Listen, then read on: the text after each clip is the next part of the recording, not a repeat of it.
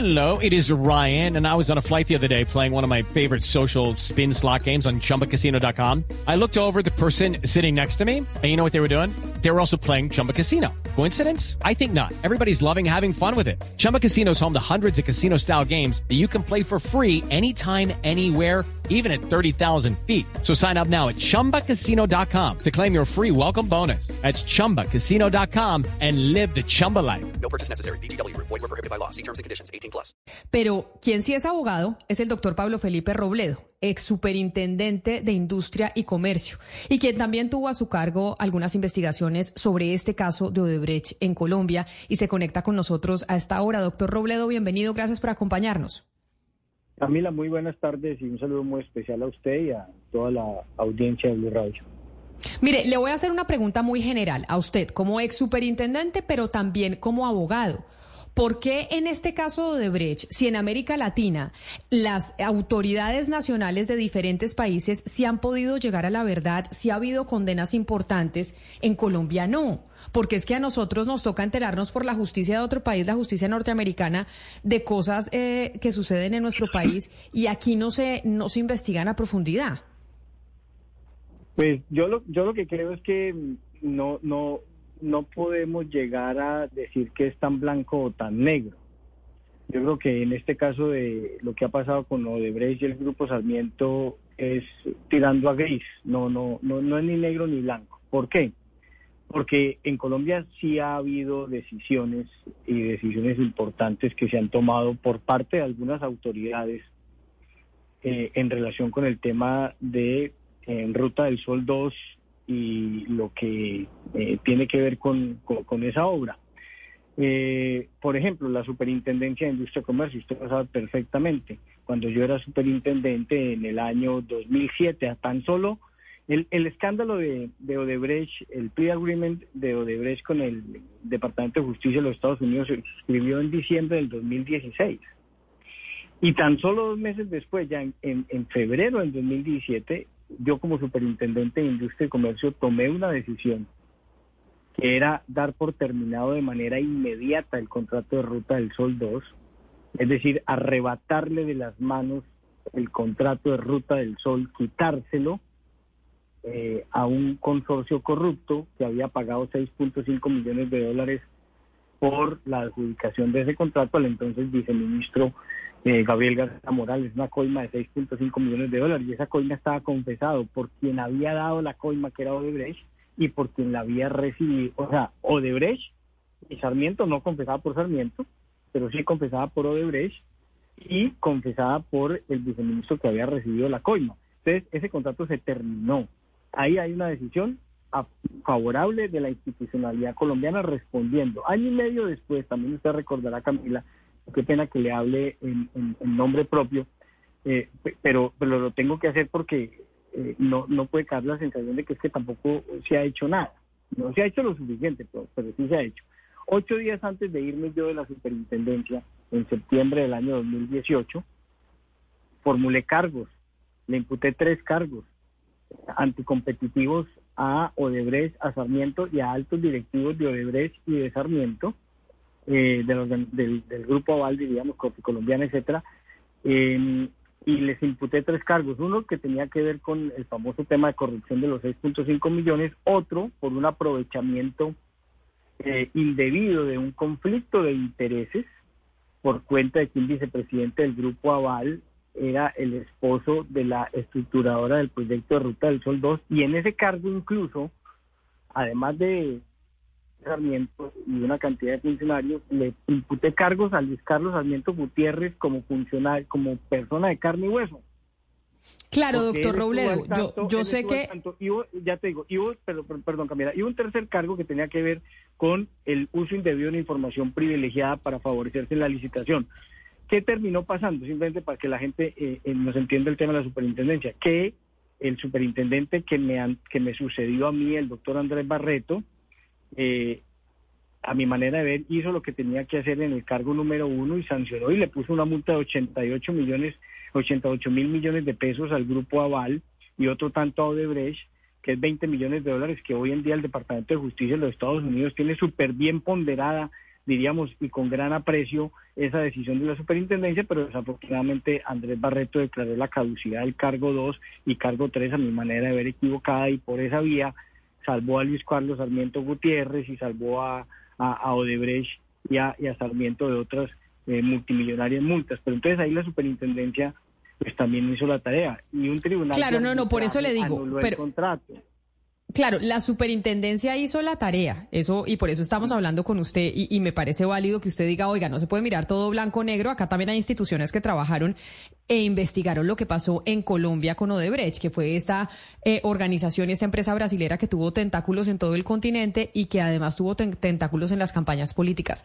Pero no así eh, pasó con el proceso penal doctor Robledo. es decir, el proceso penal, que, es el de la Fiscalía, Claro, porque en la Fiscalía General de la Nación, a mi manera de ver, hay unas investigaciones que sí han avanzado, pero como pasa muchas veces en Colombia, avanzan es eh, en relación con las personas que representan la parte más delgada de, la pita. Y entonces eh, José Elías Melo, y entonces está adicionalmente eh, el bulldozer de Mula y Juan Sebastián Correa y Federico Gaviria y todas esas cosas que ocurrieron con posterioridad ya para el año 2013, 2014. Pero la pregunta del millón es, ¿y los Sarmiento? ¿Qué pasó con Luis Carlos Sarmiento Angulo? ¿Qué pasó con Luis Carlos Sarmiento Gutiérrez?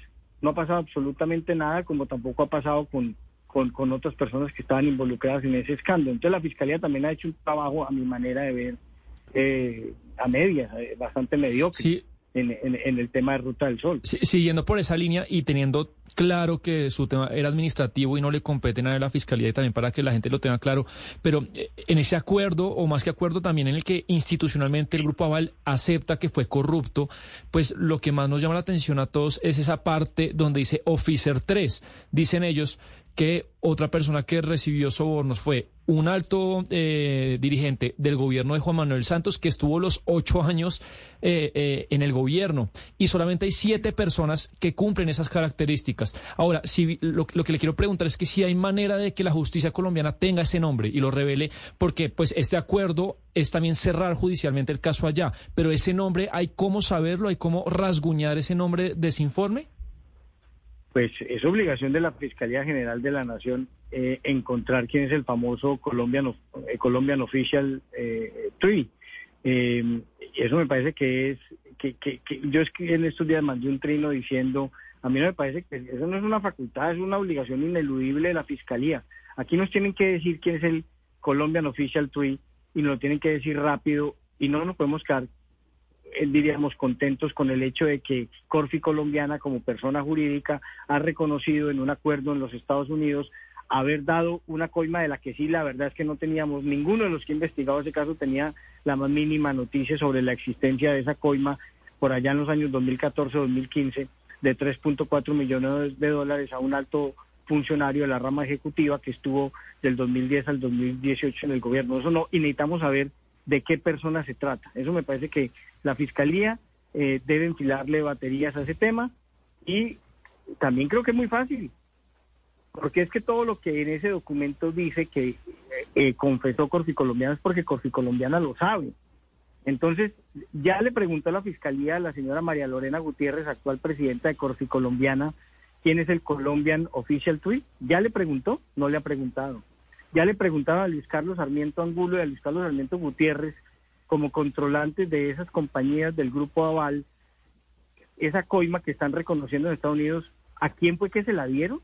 Ya le preguntó la fiscalía, no le han preguntado. Ya le preguntó la fiscalía a José Elías Melo, que es el que dice estar en la reunión, según el documento que fue en una reunión entre José Elías Melo, el Colombian Oficial 3 y Martorelli y Odebrecht. Ya le preguntaron cuándo es que los van a citar a la fiscalía. ¿Cuándo van a citar a la Fiscalía Luis Carlos Armiento Gutiérrez y a, su papá para que den su versión sobre lo que confesó Corfi Colombiano? Doctor Robledo. María Lorena Gutiérrez.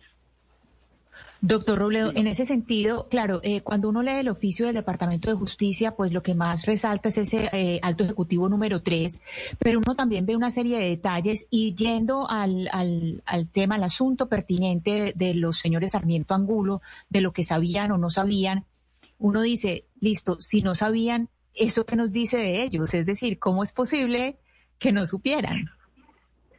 Mire, eh, cuando uno lee el documento del, y de tiempo atrás, pues diríamos, pero vamos a, eh, uno lee este documento de el, acuerdo de procesamiento diferido que firmaron con el gobierno de Estados Unidos y mira los temas cronológicos y pues obviamente eso empieza con el soborno de los 6.5 millones de dólares, pero el soborno de los 6.5 millones de dólares al viceministro año 2009-2010, eso es un punto, un aspecto. Después reconocen haber durante varios años, más o menos tres años, haber hecho pagos irregulares por 23 millones de dólares. Y después reconocen el pago de los de, esos 23 millones de dólares desviados a, para pagar a través de, factura, facturas inexistentes y, servicios no prestados para, para darle a campañas políticas y para y para desviar recursos y 3.4 millones de dólares para el Colombian Official Twin. Eh, y entonces la pregunta es esa, eh, que, me parece que, que tú le diste en el punto. Es que esa es la pregunta. Entonces, estamos en presencia de quiénes. O sea, el señor Luis Carlos Armiento Angulo y el señor Luis Carlos Armiento Gutiérrez, ¿quiénes son? Primera hipótesis, unos tipos que no tienen nada que ver, que nunca se enteraron, sí sus empresas, pero ellos no, todo fue a sus espaldas, etcétera, o sí sabían y entonces fueron artífices directos como personas de esos sobornos, dieron las instrucciones, los avalaron, estuvieron al tanto, al tanto los autorizaron. Son las dos posibilidades. Entonces, si es, la, si es la segunda que acabo de decir, es decir, si sabían, entonces la pregunta es ¿por qué no están presos? Y si no sabían, entonces la pregunta del millón es, ¿y es qué clase de administradores son? O sea, si de verdad son los dos tipos, perdónenme la expresión, son los dos tipos más pendejos que ha dado la humanidad, porque en sus empresas, durante más de un lustro, vieron pasar tigres, elefantes, eh, eh, leones, panteras, hipopótamos, y nunca se dieron cuenta de que su compañía pagó un soborno de 6.5 millones de dólares, que después desvió 23 millones de dólares y que después pagó un soborno de 3.4 eh, millones de dólares. Entonces, o sea, es uno o lo otro. O sea, lo que sí uno no puede ser, ya con esto termino, lo que sí no puede ser que este país gradúe de honorables y grandes administradores a Sarmiento Angulo y a Sarmiento Gutiérrez, porque no son, no pueden ser esas dos cosas al mismo tiempo. Sí, y, usted sabe que muchas de las cosas que sabemos hoy son gracias al trabajo de Jorge Enrique Pizano, que, un poco los dos salvoconductos que tenía, por el miedo que tenía, era esas grabaciones que le entregó a Noticias 1 y también a Mara Jimena Duzán, pero también pues esa diligencia famosa eh, que tuvo en la SIC con ustedes. Eh, para recordar a los oyentes, doctor Robledo, de esa diligencia que el doctor Pisano le hace a ustedes en la SIC, ¿qué es lo más importante, qué es lo más rescatable y que tiene que quedar obviamente en los archivos para seguir investigando? ¿Qué rescataría usted ese momento? Mire, yo le, yo le, pues le voy a contar la historia, esta historia nunca la he contado claro. Eh, al aire y me parece muy importante, amigo. Lo que la SIC estaba investigando, ese es un tema muy importante, era la, el soborno era el soborno al viceministro de 6.5 millones de dólares en el año 2009-2010 para la adjudicación del contrato y eso era una práctica anticompetitiva y lo otro, como ya lo dije, un conflicto de intereses y lo otro un tráfico de información privilegiada.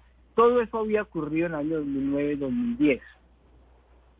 Para la investigación exacta de la CIC, esto espero que me lo entienda muy bien, lo que, lo que Pisano podía decir como testigo presencial de lo ocurrido en el año 2009 y 2010 era nada, como testigo presencial. ¿Por qué? Porque él no estaba en ese momento en Corte Colombiana asumiendo ese rol.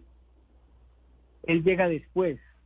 Pero cuando la investigación la teníamos a punto de resolver, de hecho eso nos demoró tal vez un mes o mes y medio en, formular el pliego de cargos, eh, era famoso el hecho de que las autoridades no le estaban parando bolas a Jorge Enrique Pizano. Y en el ambiente había un tema de que ese señor tenía una gran cantidad de información. Y entonces en la superintendencia tomamos la decisión, el superintendente delegado que estaba al cargo de la instrucción de la investigación tomó una decisión, de decretemos una prueba de oficio y oigamos a Pizano. Entonces Jorge Enrique Pizano llega a la SIC, citado de oficio por la SIC, porque ese señor prácticamente le estaba implorando a las autoridades que los dieran. Era una cosa, era una cosa dramática. Entonces logramos eh, tomar la decisión, lo convocamos a que rindiera declaración eh, y, el, y, el, y el señor Pisano fue a la superintendencia, que es seguramente lo que usted, a lo que usted se refiere, y tuvo una declaración muy importante. ¿Cuánto contribuyó la declaración? Y eso espero que me lo entiendan. ¿Cuánto contribuyó la declaración de Pisano a la investigación exacta de la CIC? En nada. ¿Por qué? Porque Pisano nada tenía que contar en relación con lo que ocurrió en el año 2009 y 2010.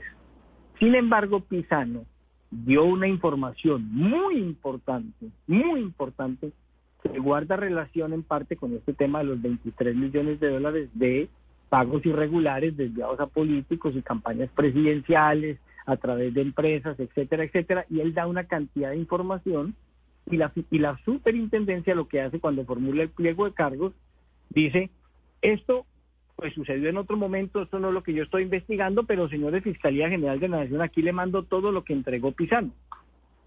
Ese es el contexto y espero que eso me haya quedado perfectamente explicado. O sea, Pisano sí tenía una información muy, muy valiosa, muy valiosa, que eso se viene a, corroborar con, lo, con alguna investigación de la Fiscalía de Colombia y con lo que ha pasado con el Departamento de Justicia, pero para efecto de la precisa investigación de la CIC, lo de él no era relevante por un tema que, que, nosotros estamos investigando otra cosa, pero nosotros sí cumplimos con la obligación de oírlo y enviar eso a la Fiscalía General de la Nación. ¿Usted cree, acá le pregunto entonces, doctor Robledo, como abogado, ya no como ex superintendente, sino como abogado, que es posible jurídicamente que eso puede pasar en Colombia, que se reabran estas investigaciones a nivel penal, como lo ha solicitado el eh, presidente Gustavo Petro? que lo ha dicho a través de su cuenta de Twitter y dice desde el Ejecutivo pues que va a solicitar la colaboración con la justicia brasilera y la justicia norteamericana y que acá no se puede quedar en impunidad estos casos del, eh, del caso Odebrecht y demás. ¿Usted cree que eso es posible? ¿Eso lo podemos ver en el país o no? Porque incluso el propio presidente está convocando, eh, y perdóneme, eh, yo sigo un segundito, em, está convocando unas marchas en contra de la impunidad en reacción también a las marchas que hay hoy en contra de su gobierno.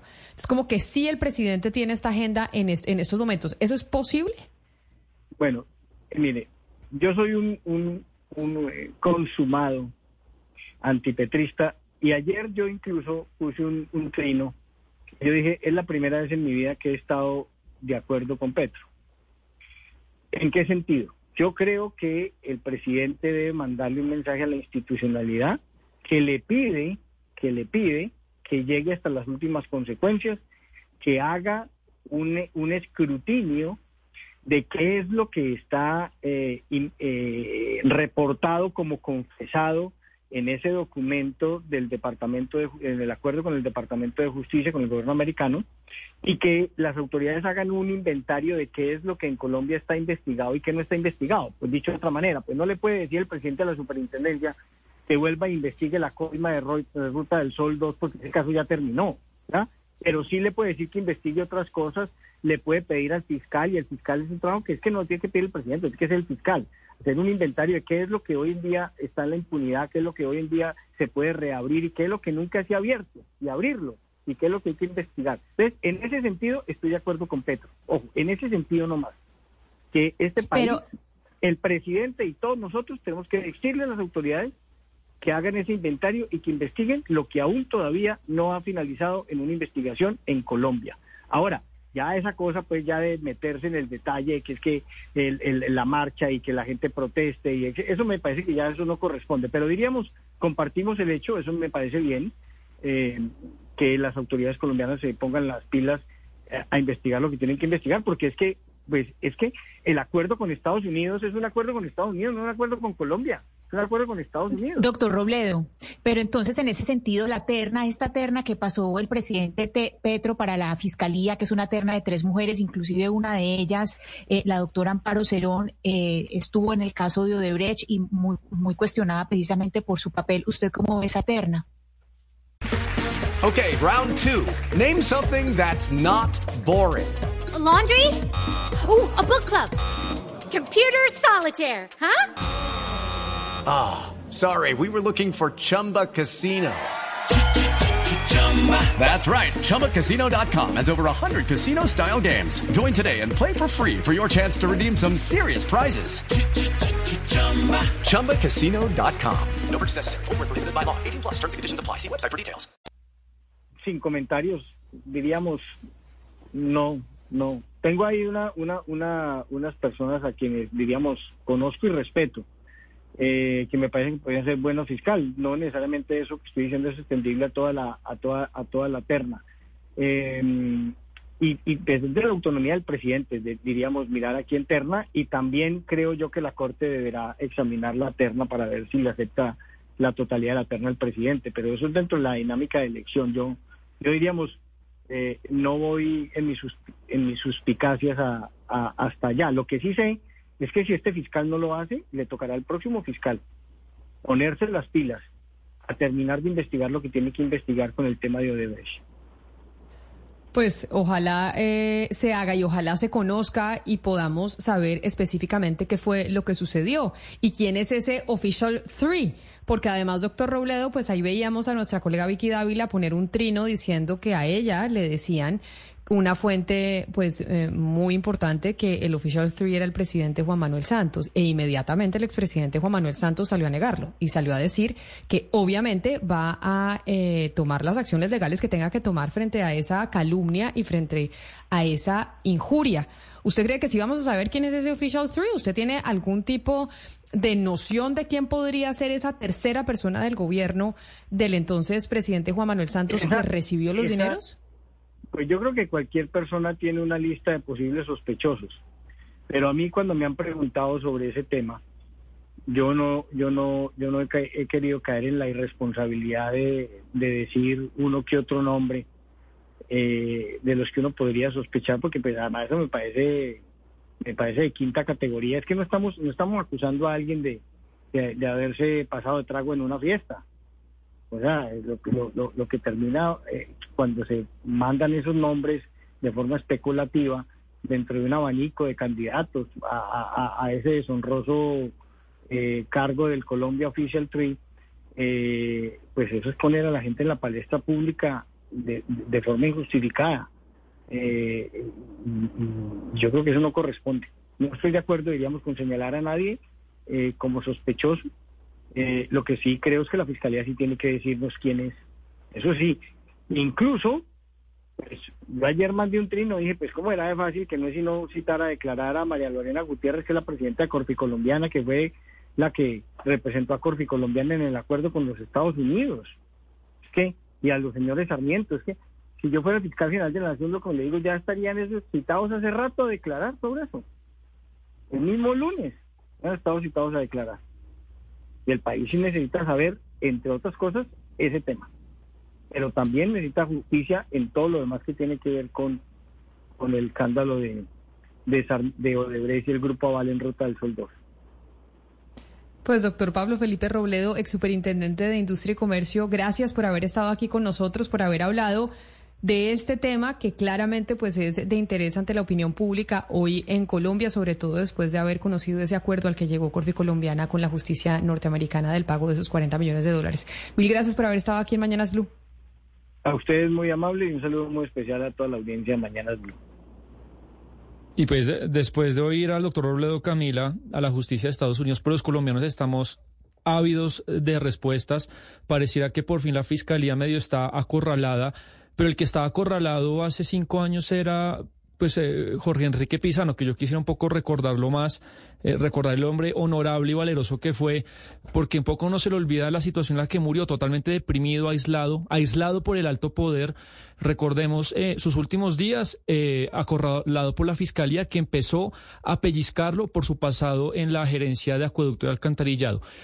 El día que murió, tres horas antes, le manda un mail a María Jimena Duzán en el que le cuenta que está triste y sin trabajo y que lo dejó muy triste la declaración de Fernando Carrillo, entonces procurador, en la que lo acusó a él de ser empleado a sueldo de Odebrecht. Además, también Corfi Colombiana, acuérdese que lo expulsó a él por hacer sus pesquisas y dos años lo echaron de su trabajo de controller. Entonces, es un tipo que murió totalmente acorralado por el poder y que lo que está pasando, yo sí que rezarse un poco pues eh, eh, el, el, trabajo difícil y solitario que hizo y que yo creo que le ha ayudado a la justicia de Estados Unidos y la SIC y los otros para saber lo poco que sabemos porque eh, murió eh, además acorralado porque tenía una gente muy poderosa eh, persiguiéndolo. Y por eso cuando, me acuerdo perfectamente hace cinco años cuando el doctor Andrade habló de que lo estarían grabando, lo estarían vigilando en su casa, en estos micrófonos, mucha gente se burló y estaban diciendo, incluso al aire, se burlaban y decían, no, es que Andrade está loco, Andrade se enloqueció, lo de los drones y no sé qué.